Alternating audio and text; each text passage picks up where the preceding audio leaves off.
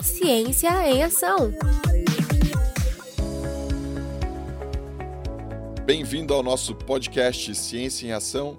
Quem vos fala é o professor Marcelo Calegari Zanetti, eu que sou professor do curso de graduação e do programa de pós-graduação Estrito Senso em Educação Física da Universidade São Judas de São Paulo. Esse é o nosso episódio de número 26, com o tema Aptidão Física no Envelhecimento.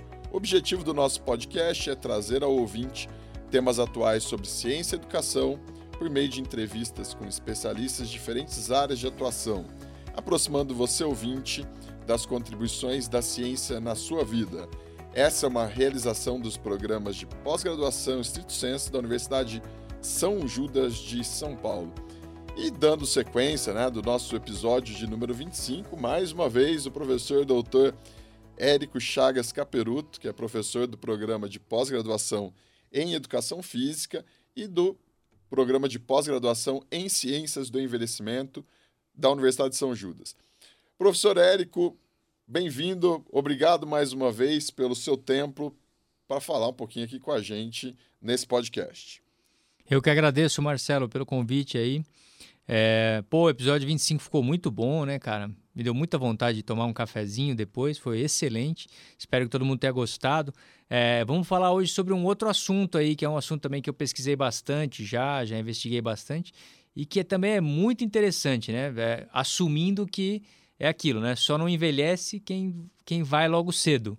Então vamos torcer para que todo mundo ouça, que todo mundo envelheça, né? Aí vai ser bom. Maravilha, professor Érico. Nessa toada, já nessa, nessa perspectiva, por que, que a aptidão física é tão importante no processo de envelhecimento? Cara, vamos lá, né? A primeira coisa que acho que é legal de falar é assim, o que, que é aptidão física, né? É, então, a gente conhece como physical fitness. É, e daí virou um sinônimo para comida sem açúcar, né, cara? Ah, porque eu como fitness, é porque não sei o quê. Daí eu fico pensando, como é que ele come aptidão, né? Mas enfim, faz parte, né? Então a gente vai né, transformando lá o idioma, a linguagem, né? Vai fazendo os neologismos e vai, vai às vezes entortando um pouco o sentido das coisas. Então, pessoal, é, fitness é aptidão, né? Então você. Ah, eu sou fitness. Ah, tá. Você quis dizer que você é apto, então daí você tem que dizer eu sou fit. Beleza? Mas ok, deixa isso para lá. Então, aptidão física, cara, é uma, um contexto, né? Então, é você ser capaz ou você ser, ter um, né, uma, uma qualidade adequada em várias capacidades físicas, beleza? Isso quer dizer resistência cardiovascular, então vou lá correr lá 30 minutos e não fico morrendo. É, força, ok, né? Consigo abrir um pote de azeitona sem achar que a minha pressão vai explodir, né? É, é, resistência cardiovascular, força, agilidade. Essas daqui são mais difíceis. Agilidade, equilíbrio, né? flexibilidade, tudo bem? Coordenação motora, tá? Então, essas outras capacidades físicas que são absolutamente ignoradas ou negligenciadas pelo sujeito comum. Isso é aptidão física. É o camarada ser médio, não precisa ser excelente, mas ser médio em todas as capacidades físicas, né? Aí já deu para ter uma ideia de que isso é fundamental, tanto na vida da gente quando jovem, quanto na vida da gente conforme a gente vai envelhecendo, né? Jovem, você está falando da gente, né? Ainda Sim, na faixa claro. dos 25, 30 anos. De carreira. É, mas vamos lá.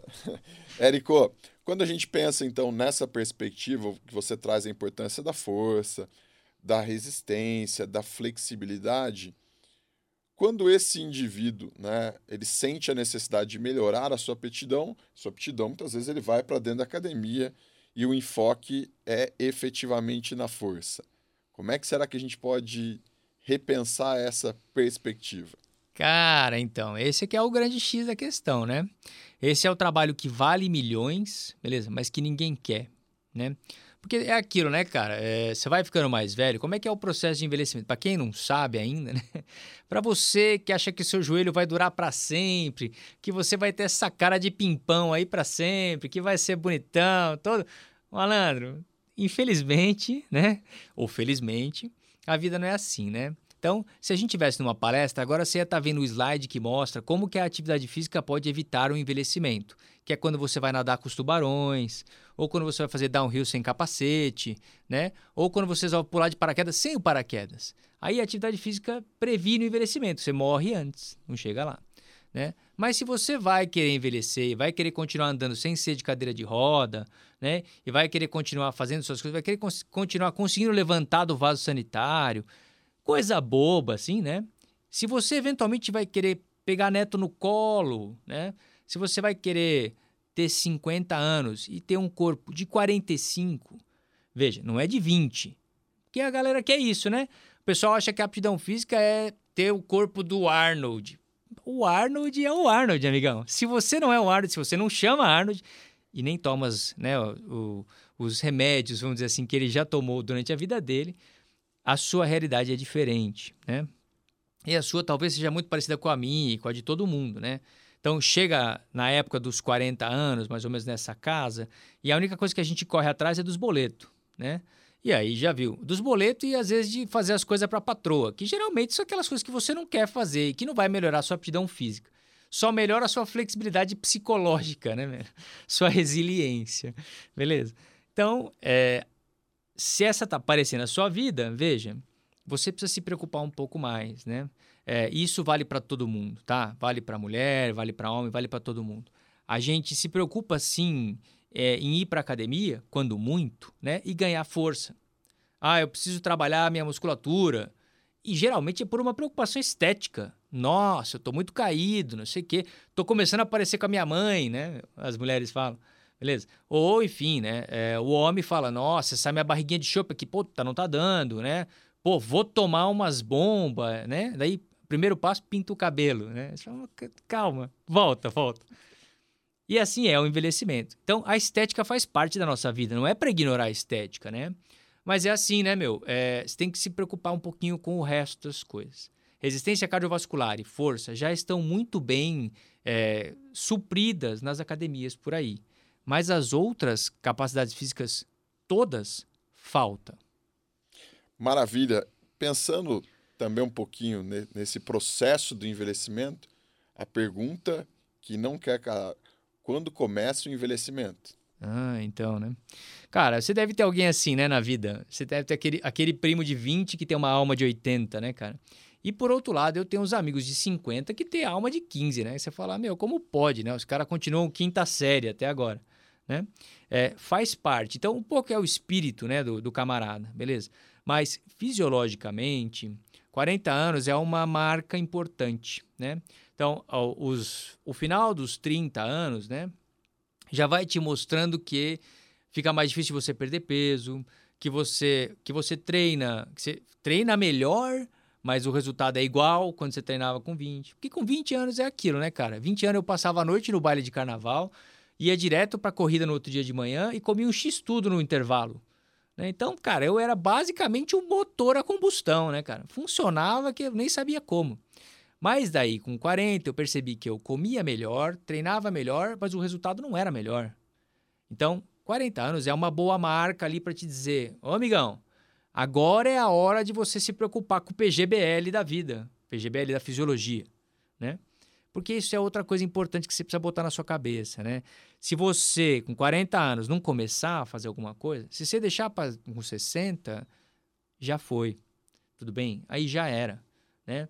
Dá para fazer alguma coisa? Dá. Mas é muito melhor se você começar antes.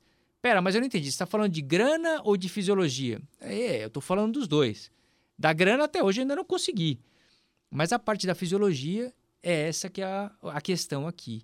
Então você tem que começar com 40 lá, a se cuidar, a se preocupar, né? A fazer mais amigos, né? Você tem que começar a se preocupar com o envelhecer enquanto você ainda consegue manejar o envelhecer. Porque depois que você envelheceu, aí é mais difícil, né? E quando a gente pensa na questão estética, ela de alguma forma acaba fortalecendo a autoestima, essa imagem corporal, né, numa perspectiva mais positiva. Mas a imagem corporal, a estética, tá, elas de alguma maneira vão fortalecer o indivíduo também a partir da melhora de outros aspectos relacionados à aptidão. Como é que a gente né, pode pensar a atuação do profissional de educação física, você como profissional de educação física, lá na academia com aquele aluno que chega pensando apenas na questão estética e despreza essas outras características relacionadas à aptidão? Cara, essa é uma pergunta muito boa. Veja, dá para a gente gravar um podcast só desse assunto, né? Porque é uma pergunta profunda, né, cara? Gera reflexões interessantes tal. Então, o buraco é mais embaixo, né? Mas é aquilo, né? Vamos assumir que a galera toda chega, ou que a vasta maioria, chega na academia pela questão estética, né? Se você é profissional de educação física, por favor, pare de querer bancar né, o puritano e dizer, ah, esses caras da estética, meu Deus do céu, eu queria alguém que viesse aqui procurando saúde, ah, vá pro inferno, né, meu? Não adianta a gente pensar assim, né? Você pode pensar assim, mas você vai ficar sozinho, sem aluno, né? Não adianta, não é essa a proposta. Então, ok, a motivação da galera é estética, traz, né? E aí, ó, eu vou te entregar, além da estética, eu vou te entregar a aptidão física. E ainda vou te entregar com atividades interessantes, né? Então, vamos lá. É, eu sempre pergunto para as pessoas, né? É, você com 40 anos de idade, o que, que você faz na sua vida, né? Pensa aí no dia a dia, que tem velocidade. Qual foi a última vez que você moveu o seu corpo com velocidade? Não vale curto-circuito no fio do ferro, né? Não vale, sei lá, vai correr atrás do ônibus. Não, aí até vale, né? Cara, tem pouquíssimas vezes em que a gente se move com velocidade. Tudo bem? Então, velocidade, agilidade, potência muscular são coisas deixadas de lado. Aí eu falo para os caras assim: ó, oh, você com 40 anos, qual foi a última vez que você mudou de plano sem se deitar para dormir e levantar? Qual foi a última vez que você deu uma cambalhota, fez uma estrelinha, qualquer coisa assim? E aí não vale se você é praticante de crossfit, que isso tudo tem no crossfit. Mas aí os caras é. Então, daí agilidade é outra coisa que não tem, né? Equilíbrio, alteração de plano e tal, não acontece na nossa vida naturalmente. Acontecia quando a gente era homem das cavernas, né? Era outra demanda, né? Hoje em dia a gente é homem do sofá. E não acontece nada disso. Aí a galera vai ficando sedentária e vai deixando isso de lado. Então, um programa de atividade física que envolva isso mexe com o seu organismo, aumenta a taxa metabólica, faz você queimar gordura, melhora a estética, melhora os músculos e ainda melhora o equilíbrio, fortalece o core, ajuda na dor nas costas, vai evitar a sua lombalgia, vai te deixar mais saudável, você vai dormir melhor, você vai funcionar melhor, afasta o diabetes. Cara, só tem vantagem. Maravilha, professor Érico. Nós estamos chegando mais uma vez, quase aqui no, no final é, desse nosso podcast. E agora nós vamos nós saímos do, do início do processo de envelhecimento. Mas vamos pensar lá né, nos 80, 90 anos, entendendo que a população brasileira vem envelhecendo, e esse é um, um caminho não só da população brasileira, como da população mundial. Como é que a gente pode pensar políticas públicas né, para aquele gestor que está lá na prefeitura, no governo do estado, no governo federal, nessa proposta de contribuição da aptidão física no processo de envelhecimento? Marcelo, cara, é, a gente sempre soube que a atividade física é uma polipílula, né? Ou é um remédio para muitas doenças ao mesmo tempo, simultâneas, né? É, uma das doenças que é a mais afetada pela prática de atividade física, que é a mais combatida, é a depressão. Né?